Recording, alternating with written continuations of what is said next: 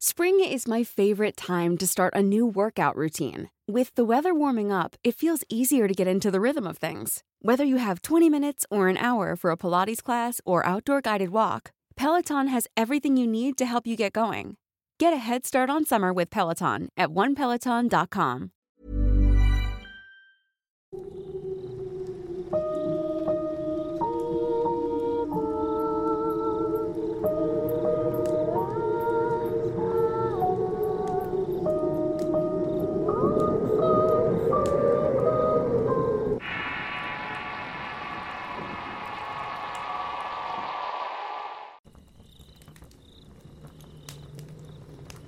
En mi barrio nunca había pasado nada raro, pero mi padre me contó una historia cuando estábamos hablando del tema.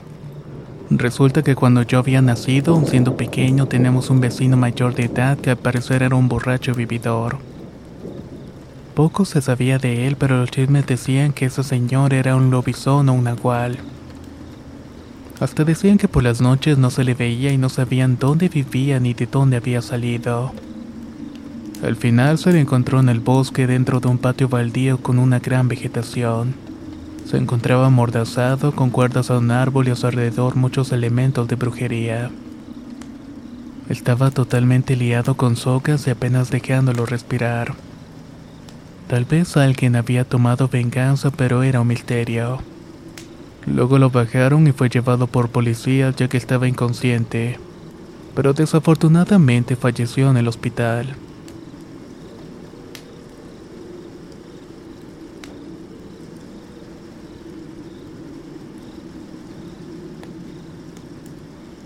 Esto me pasó cuando era pequeño. Una tarde me encontraba en la casa de mi abuela en un lugar muy acogedor y eran más o menos las 11 de la noche cuando decidí irme a dormir. Más adelante, mientras dormía, poco a poco me sentía más incómodo. Sentía como si alguien me estuviera observando y pasando la vista por todo el cuarto. En una esquina conseguí percibir una sombra. Mismos momentos en que comenzó a sentir una presión muy grande en el pecho. La sombra se me acercó poco a poco y no sabía qué era y justamente cuando estaba a punto de tocarme me desperté. Estaba dormido y cuando revisé la sombra ya no se encontraba allí. Era más o menos las 3 de la mañana y escuché que alguien estaba debajo. Estaba armando un escándalo y no sabía si era alguno de mis hermanos.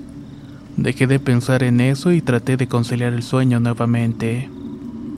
Al despertar mi abuela nos estaba preguntando a mí y a mis hermanos si alguien había estado por la noche en la cocina, ya que toda estaba tirada y desordenada.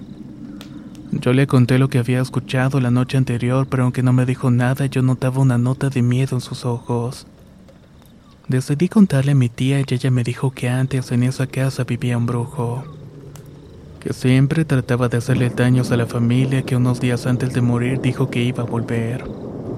Nadie de mi familia en aquellos momentos le creyó, pero hoy en día me sigo preguntando qué era esa cosa y si estaba relacionado con lo que me había dicho mi tía. Si alguien tiene una explicación, por favor déjemela en los comentarios.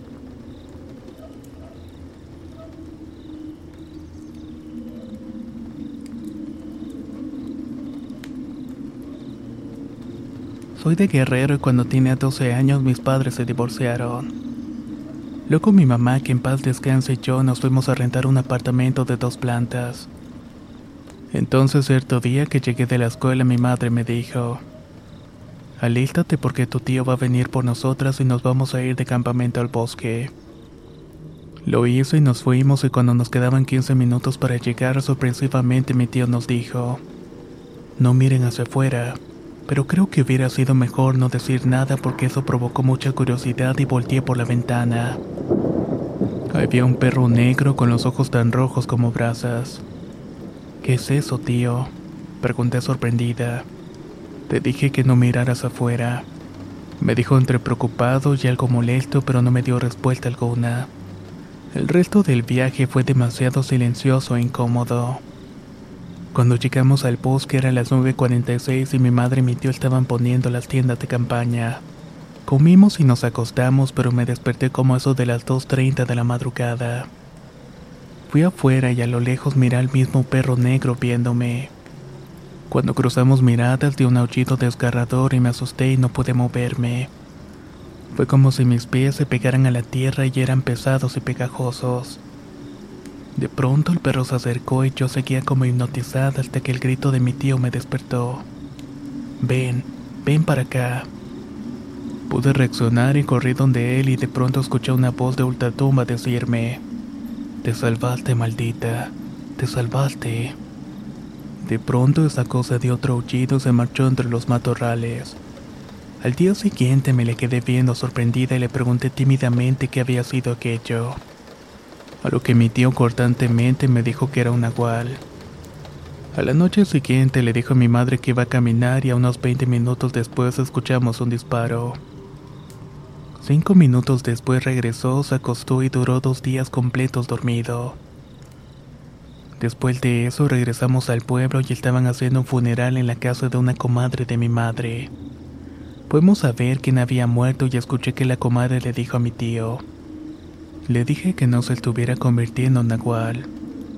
Hubo un momento de silencio tenso interrumpido por mi tío que dijo, yo fui quien lo mató.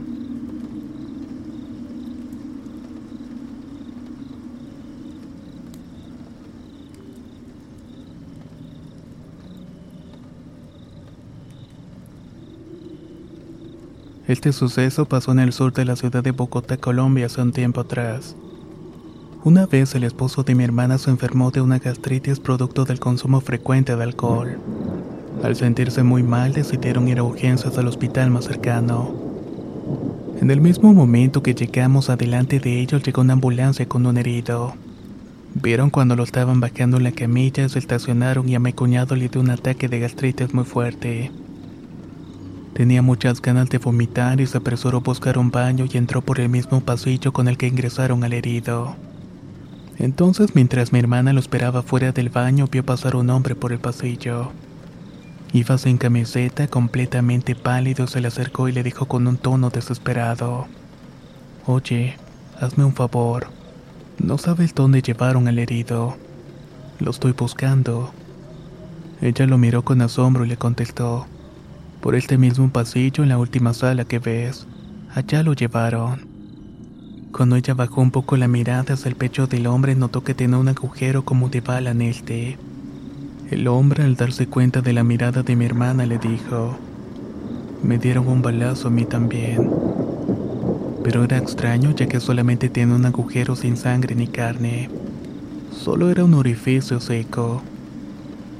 La tensión fue interrumpida cuando mi cuñado le gritó a mi hermana para que le alcanzara algo.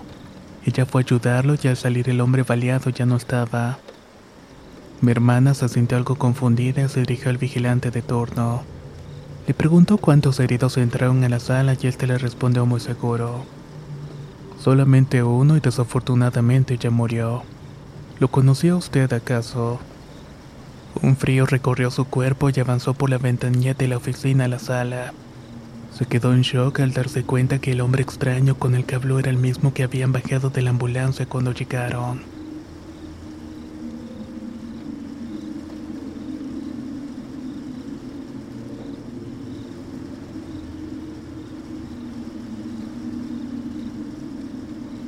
Les quiero compartir mi historia que de cierta forma todavía no le encuentro una explicación completa a lo que me pasó. Todo sucedió hace unos años. Iba en un autobús con mis abuelos rumbo a su pueblo y siempre viajábamos a esas horas para dormir. De esta manera se hacía más corto el recorrido. Iba a la ventana y estaba viendo el paisaje oscuro cuando de repente vi a una pequeña niña tras la ventana. Al principio no me espanté y pareció una pequeña perdida. Sin embargo, mientras el autobús avanzaba porque yo sentía el motor, la niña seguía enfrente de la ventana. Parecía como si estuviera avanzando junto con el camión. Fueron como dos minutos que la vi y llegado a este punto en voz baja dije, ¿te encuentras bien? En cuanto lo hice la niña se fue quedando atrás y se despidió con su mano. Luego se perdió entre la oscuridad de la noche. Ella era pequeña y usaba un vestido de color blanco. En retrospectiva lo más extraño es que sus ojos brillaban como si fueran los de un animal. Y aunque era muy de noche iluminaban bastante. Creo que lo más raro fue que no supe dónde fue. Para ese momento pensaba que todo había acabado, pero no era de esa manera. Al día siguiente fui con mis abuelos a la playa para pasar un rato y me adelanté al mar. Estaba jugando a la orilla cuando vi a lo lejos a la misma niña. Se encontraba muy lejos de mí, pero me estaba haciendo señales para que fuera con ella. Yo la seguí, pero cuando me di cuenta estaba lejos de la orilla, muy adentro del mar. Prácticamente estaba dentro de un remolino de agua que estaba jalando mi pie. Empecé a gritar y en ese momento vi a la niña haciendo lo mismo que hizo en la noche. Solo se despidió con su mano y se detuvo el remolino. Salí del agua inmediatamente y en la orilla todo parecía normal. Desde aquella vez no he vuelto a ver a esa pequeña niña.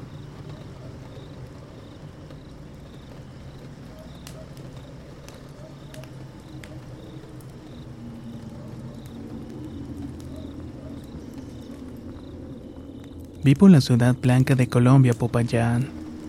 Una tarde mi amiga Andrea me invitó a su casa para ver películas. Su casa estaba lejos de la mía, por lo tanto le dije a mi amiga Luisa que me acompañara. Aceptó y nos pusimos a ver película y cuando nos dimos cuenta ya eran cerca de las 11 de la noche. Mi mamá estaba preocupada, así que me llamó y me dijo que me fuera rápido para la casa. El padre de Andrea se ofreció a llevarnos, pero Luisa y yo rechazamos la oferta ya que era demasiado tarde y no queríamos incomodarlo. Así que salimos caminando lo más rápido posible.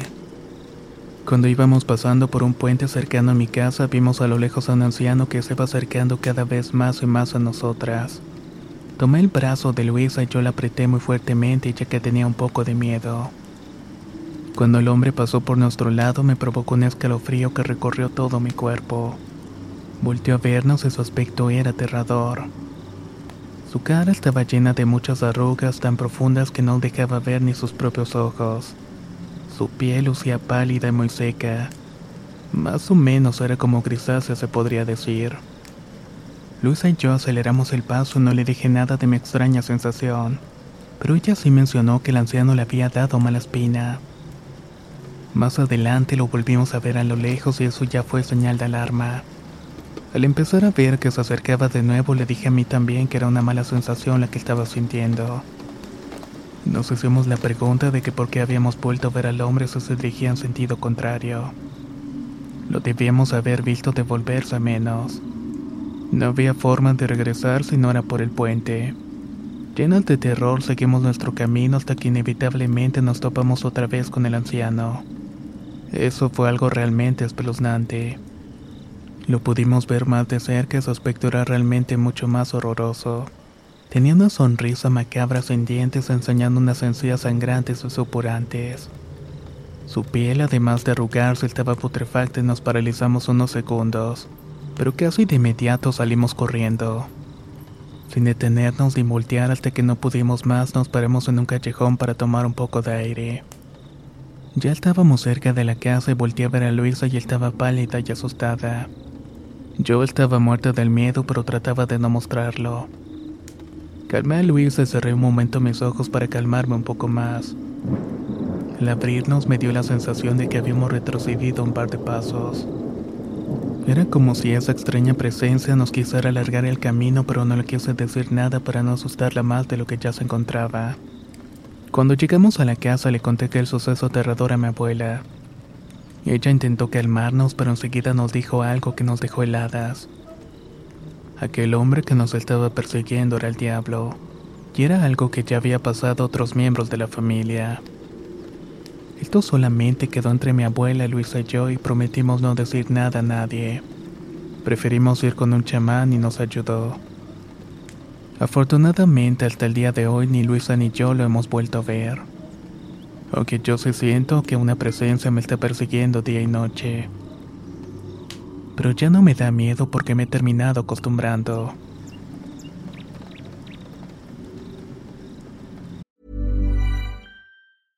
Ryan Reynolds here from Mint Mobile. With the price of just about everything going up during inflation, we thought we'd bring our prices down. So to help us, we brought in a reverse auctioneer, which is apparently a thing.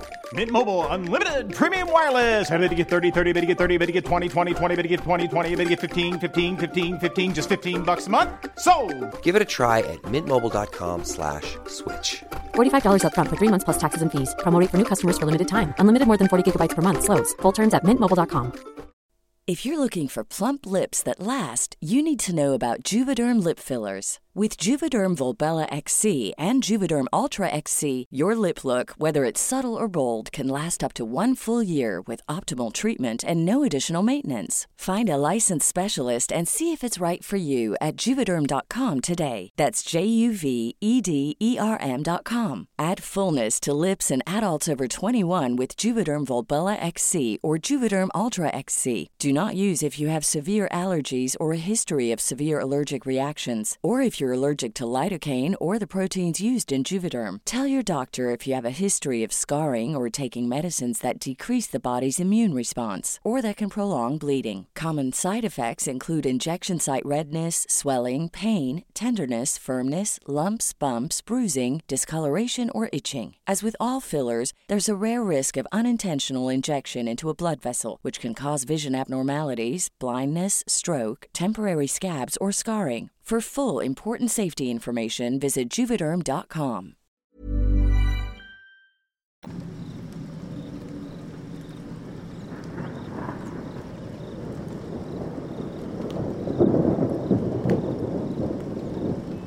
Hace algún tiempo jugué el libro rojo. Al principio no pensé que fuera verdad, sino que lo tomé como una broma. Pedí permiso para entrar a jugar, pero lo hice de una forma sarcástica. Cuando abrí el libro me salió un sí como respuesta. Yo pensé que era casualidad e hice algunas otras preguntas, pero en esas preguntas ya no tenían sentido. Por ejemplo, la cuestión de cuáles eran las respuestas de prueba de mañana, abrí el libro y señalé la página. Luego contestó de que siguiera mi voz. Me pareció hasta gracioso y me fui a dormir. Al día siguiente tenía que sacar una nota alta en el examen. Comenzó la prueba y quise sacar unas cosas. Al abrir mi maleta me di cuenta que dentro estaba el libro rojo. Yo no recuerdo haberlo guardado ahí, pero no lo tomé en cuenta. Solo seguí con el examen como estaba planeado.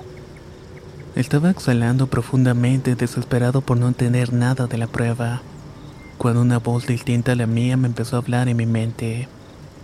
Me decía las preguntas o me daba pistas para poder responder. Acabé el examen, me levanté y lo entregué. Fue el primero y todo mi curso se me quedó mirando. Vi el reloj y apenas habían pasado unos 10 minutos aproximadamente.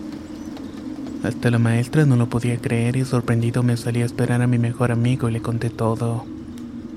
Él me preguntó si me había salido del juego y le contesté de que no sabía qué debía hacerse. En cuanto regresé a la casa tomé el libro y pregunté si alguien estaba jugando y salió un sí. Le pedí salir pero no me dejó hasta el quinto intento.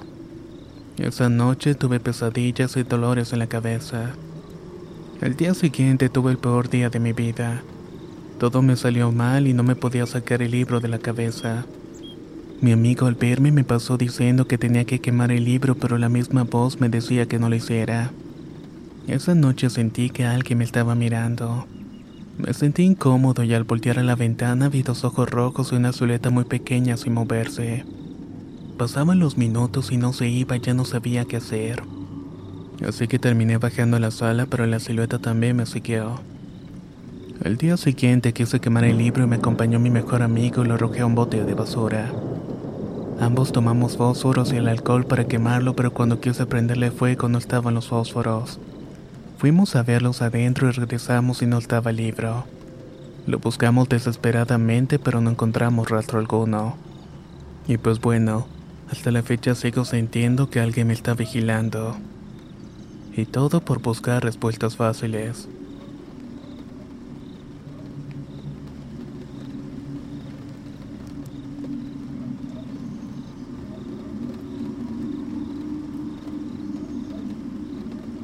Esto me pasó cuando fui a visitar a mi abuela a la granja. La estaba ayudando como siempre cuando a lo lejos vi a una criatura desnutrida como de dos metros. Me acerqué creyendo que era una persona y le quería ofrecer un poco de dinero. Lo más extraño es que cuando volteé desapareció y no le di mayor importancia. Ya en la noche estaba guardando los platos cuando había una criatura en el campo llevando los animales al bosque. Pensé que era un lobo, pero de dos metros y en dos patas. No podía ser así, así que fui a asomarme, pero todo parecía en calma y no había rastros. El día siguiente fui a darle de comer a los caballos y me encontré con una vaca muerta. Le conté a mi abuela, pero solamente me dijo que podían ser ladrones. Pero ¿quién mataría a una vaca y no se la llevaría consigo? Entonces esa noche volví a ver el movimiento y al asomarme pude ver claramente a la criatura. Efectivamente era como un perro parado en dos patas. Tenía una cola larga, dientes enormes afilados y unos ojos rojos opacos. En la mano llevaba también la cabeza de una cabra. Me gruñó y desapareció entre el bosque para nunca más volverlo a ver. Aquí cabe señalar que en el pueblo está prohibido salir de noche por el miedo de que se te aparezca.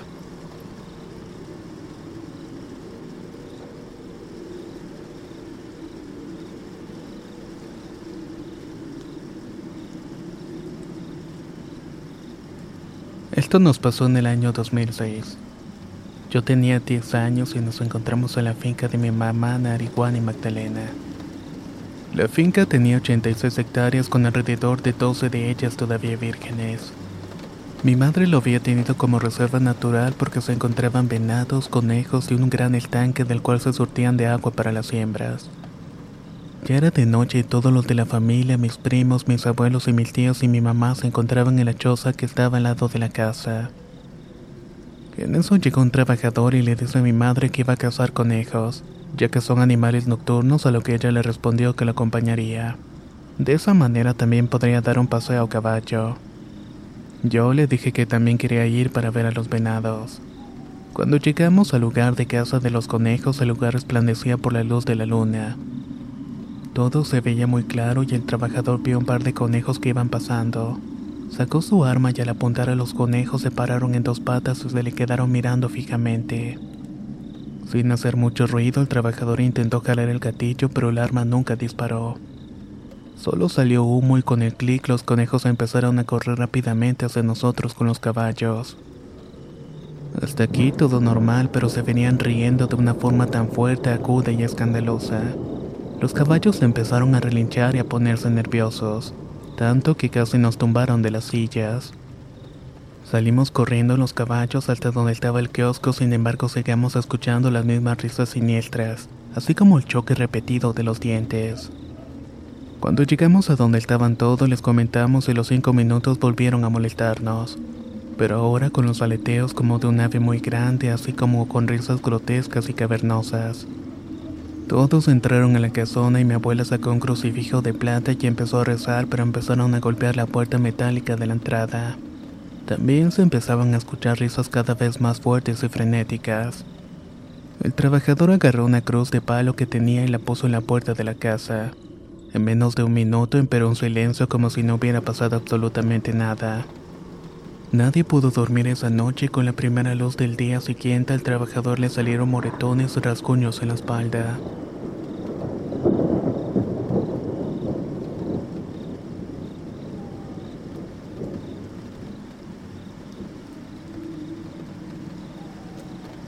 Esto me pasó en un pueblito cerca de Montemorelos donde vivo actualmente. Aunque mi familia y yo somos originarios de Rayones, Nuevo León. Mis abuelos maternos se dedicaban a curar y a trabajar magia negra en ese otro pueblito. Por eso mi madre casi nunca los visitaba hasta ese día. Yo tenía seis años y era mi primer viaje con ellos. Vivían en un lugar hermoso y me encantó y estaba muy adentro de la sierra. No había agua ni luz, pero estaba muy padre. El segundo día me reuní con mi abuelo, me miró y me dijo, tú lo traes. No le di importancia y me fui a seguir jugando. Al pasar el día se dieron cuenta que el agua de la sequía no me cayó bien y me puse un poco débil. Al caer la noche mi abuelo me dijo, vamos al rancho de arriba. Así se llamaba el otro rancho que ellos tenían. En el camino se puso completamente oscuro y yo sentía mucho miedo. Pero me tranquilizaba un poco que lo único que vi era que me cuidaba muchísimo. Llegamos y me acostaron en una cama y mi mamá por un lado y mi abuela por el otro y mis abuelos afuera cuidando. Cada vez me parecía más raro y cada acción me provocaba más miedo. No sé si fue por el cansancio, pero mi mamá y mi abuela se durmieron mientras yo veía que el quinqué se movía y caminaba solo en el techo. Iba de lado en lado y me asusté y me di cuenta de que no podía moverme. En ese momento entré mi abuelo dando un portazo y gritando, Aquí está, ya está aquí. Mi abuela rápidamente se paró, me cargó y me puso en el suelo e hizo un círculo de sal a mi alrededor. Ellas estaban rezando y mi abuelo fuera gritando palabras inentendibles. Apenas amaneció nos fuimos directamente a esperar el camión. Nos fuimos y mis abuelos se quedaron allá en su pueblo. Llegamos a Montemorelos y cada noche despertaba gritando y dormía con mis padres. Desde ese día mi vida cambió por completo. Empecé a ver cosas que otros más no podían ver. En una ocasión cuando tenía 15 años fui a un baile y regresé como eso de las 12 de la noche. Me acosté con mis hermanas y de la oscuridad vi que salía algo. Pensé que era un gato que solía meterse a la casa y se quedé acostada. De repente esa cosa saltó sobre mí, pero no. Era otro gato de color negro que pesaba tanto que no me dejaba moverme y hasta empezó a asfixiarme.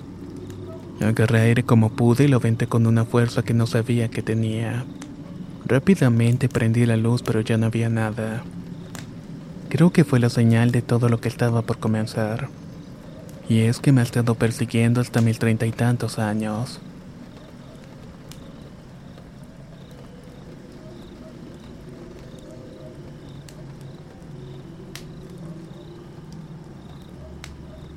Soy de Salvador y esto me pasó cuando tenía 7 años. Vivía con mi madre, pero en las noches mi padre me llamaba desde la parte baja del terreno para irme con él a dormir. Una de esas noches ya estaba cerca de la puerta y escuché su voz como siempre lo hacía. Sin pensarlo dos veces salí hacia la oscuridad para contestarle. Mi sorpresa fue que no había absolutamente nadie llamándome.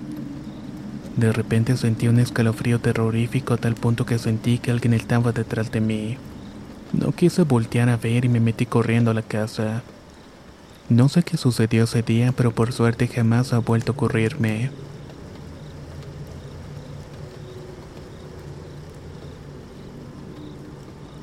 Esto es algo que me pasó hace como 10 años atrás aproximadamente.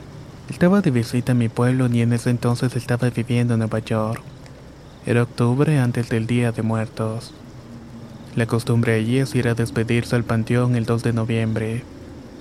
Mi madre y esposa se adelantaron y eran como las 4 de la tarde y yo las iba a alcanzar después porque como iba llegando me encontré con unos amigos. Luego se me pasó el tiempo platicando me fui al panteón apurado. Llegando a la entrada me encontré con un señor que le decíamos King Kong por su estatura. Así que me puse a platicar con él como cualquier plática de amigos. Cuando me despedí, finalmente fui a buscar a mi madre y a mi esposa. Ellas me regañaron y me preguntaron por qué me había tardado tanto ya que se querían ir a la casa porque pasaban de las 10 de la noche. Cuando les dije con quién estuve platicando me tomaron como un loco, ya que el King Kong había muerto cuatro años atrás. No les quise creer, pero me llevaron a su tumba y sentí un escalofrío en mi cuerpo. Me dio un miedo que hasta sudé frío y me puse pálido. Nunca entendí por qué se me apareció, pues nunca le hice daño al Señor. Pero tampoco fuimos grandes amigos y solamente fuimos conocidos.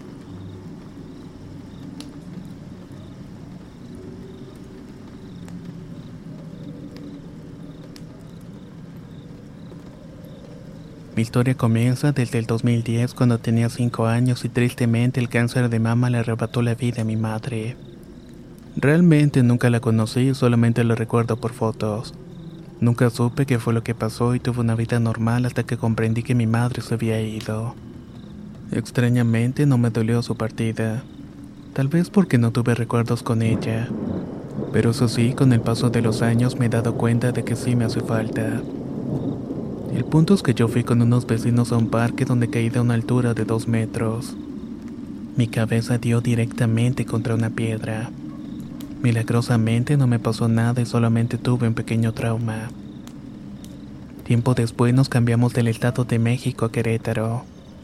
Ahí tuve situaciones en las que me pude haber lastimado pero siempre la libraba por unos centímetros, tal como me había pasado con aquel golpe en la cabeza. Pasado unos años entré a la secundaria para el tercer año contraje influenza. Me sentía morir y estuve en la cama una semana aproximadamente. La cosa es que un día le rezé a mi madre y le pedí que me ayudara y al día siguiente estaba como si nada. Luego nos volvimos a cambiar de casa y en eso sucedieron cosas extrañas. Se apagaba la tele, escuchaba pasos en el techo y abrían puertas. Solamente duramos un año viviendo en esa propiedad. Ahora estoy a punto de entrar a la preparatoria. Siempre le rezo a mi mamá cuando necesito ayuda. Milagrosamente lo hago y me cuida desde el cielo junto con mi abuela. Tal parece que el amor de madre no tiene límites.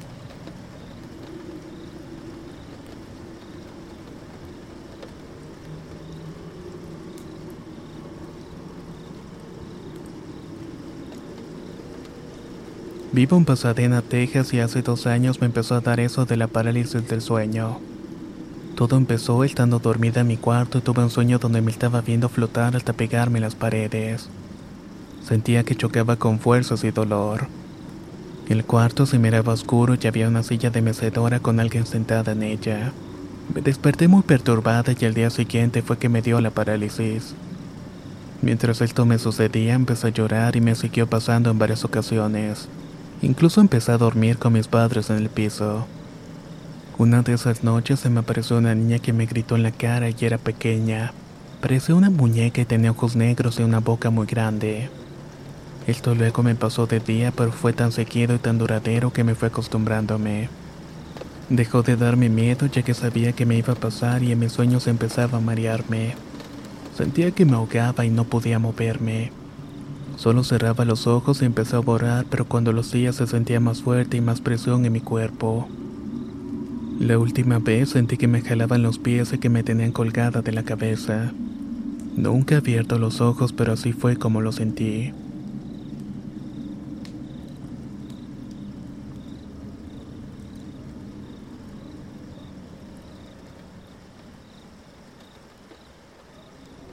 Soy de Paraguay y esto me pasó hace nueve años.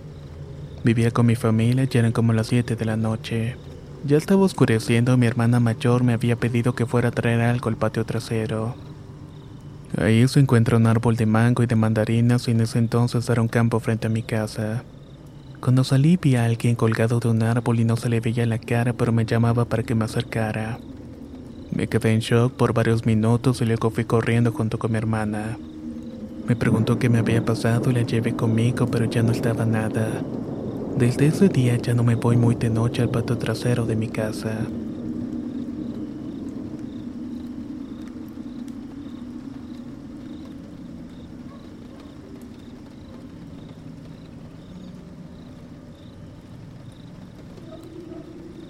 Soy de Congregación Anagua, Pueblo Viejo, Veracruz. Esto que voy a contar me sucedió el 25 de diciembre del año 2017. Casi el 26 porque eran cerca de las 12 de la noche. Esa noche todas las calles se sentían solitarias ya que todos festejan el 24 y estaban desvelados. Pero a lo lejos se escuchaba una que otra casa con música pero muy retiradas. Esa noche mis cuñadas y suegros se fueron a dormir y mi esposa y yo discutíamos. Con tal de no seguir peleando me salí afuera de la casa. Estuve parado en la banqueta de la calle recargado en un poste y mi esposa salió a decirme que me metiera ya porque era tarde. Fue lo mismo de que estaba muy solo y oscuro. Solo alumbraba un foco muy tenue y allí estábamos platicando de lo que habíamos discutido. Estábamos tratando de arreglar las cosas. Me encontraba mirando hacia la calle y ella frente a mí cuando de repente de arriba de un árbol se escuchó un aleteo como de un ave muy grande. Saltó al segundo piso de la casa de enfrente a un cuarto en construcción. Mi esposa y yo nos quedamos mirando y hicimos como que no había pasado nada. Solamente que después de unos segundos escuchamos como que nos estaban chilteando. Yo escuchaba el ruido a un lado de la casa y mi esposa dentro del cuarto en construcción. Por más que volteábamos no veíamos a nadie. Mi esposa me agarró de la mano y no dijo nada, solo que caminara rápido nos metimos a la casa. Ya entrando a la casa mi esposa me preguntó si no había visto nada y le dije que no. Me dijo que ella sí había visto algo, que cuando volteó vio a alguien parado al lado del árbol. Solamente que se veía todo negro y no se le veía la cara o el color de la ropa. Solamente era la figura de una persona recargada en el árbol. Esa fue la primera vez que vimos algo parecido, Y la verdad es que sí nos asustamos bastante.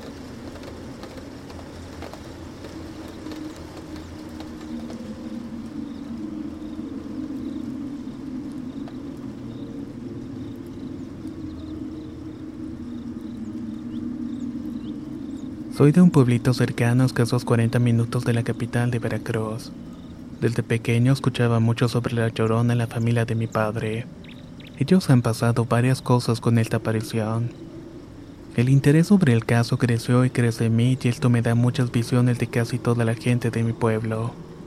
No se trata solamente de un fantasma, ya que hay múltiples conclusiones que dicen que puede estar en varios lugares.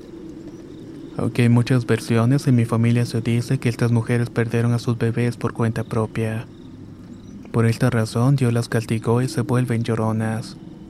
Se supone que no están conscientes de lo que son y por ende no recuerdan nada de cuando se aparecen.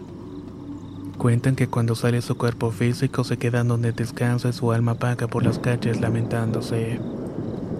Varias amistades y conocidos las han escuchado incluyéndome. O por lo menos me he dado cuenta de eso cuando son luna llena. Aunque otros relatos me llenan de intriga porque no concuerdan con la versión que yo tengo. Incluso hay evidencias de que es una historia de la época prehispánica y colonial. Simplemente me gustaría que escucharan esta versión y saber si hay alguien que tiene información similar a esta. Muchas gracias por escucharme.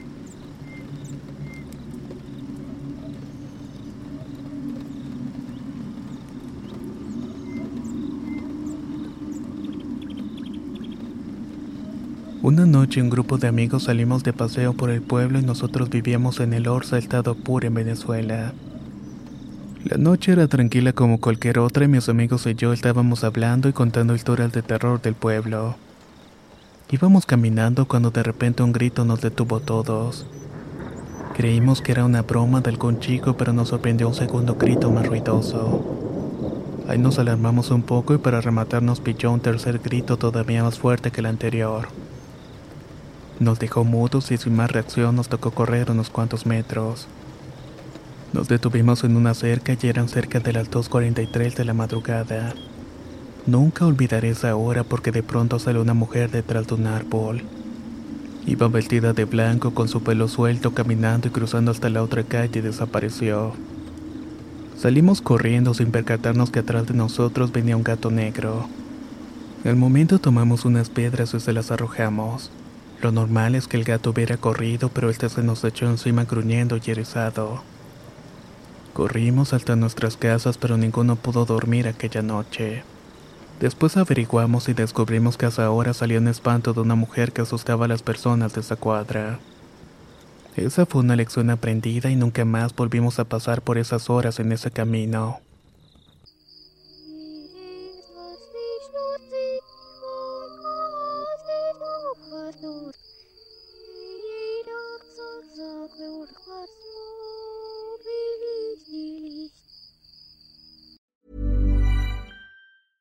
Even when we're on a budget, we still deserve nice things. Quince is a place to scoop up stunning high-end goods for 50 to 80% less than similar brands. They have buttery soft cashmere sweaters starting at $50, luxurious Italian leather bags, and so much more. Plus, Quince only works with factories that use safe, ethical, and responsible manufacturing. Get the high-end goods you'll love without the high price tag with Quince. Go to quince.com/style for free shipping and 365-day returns.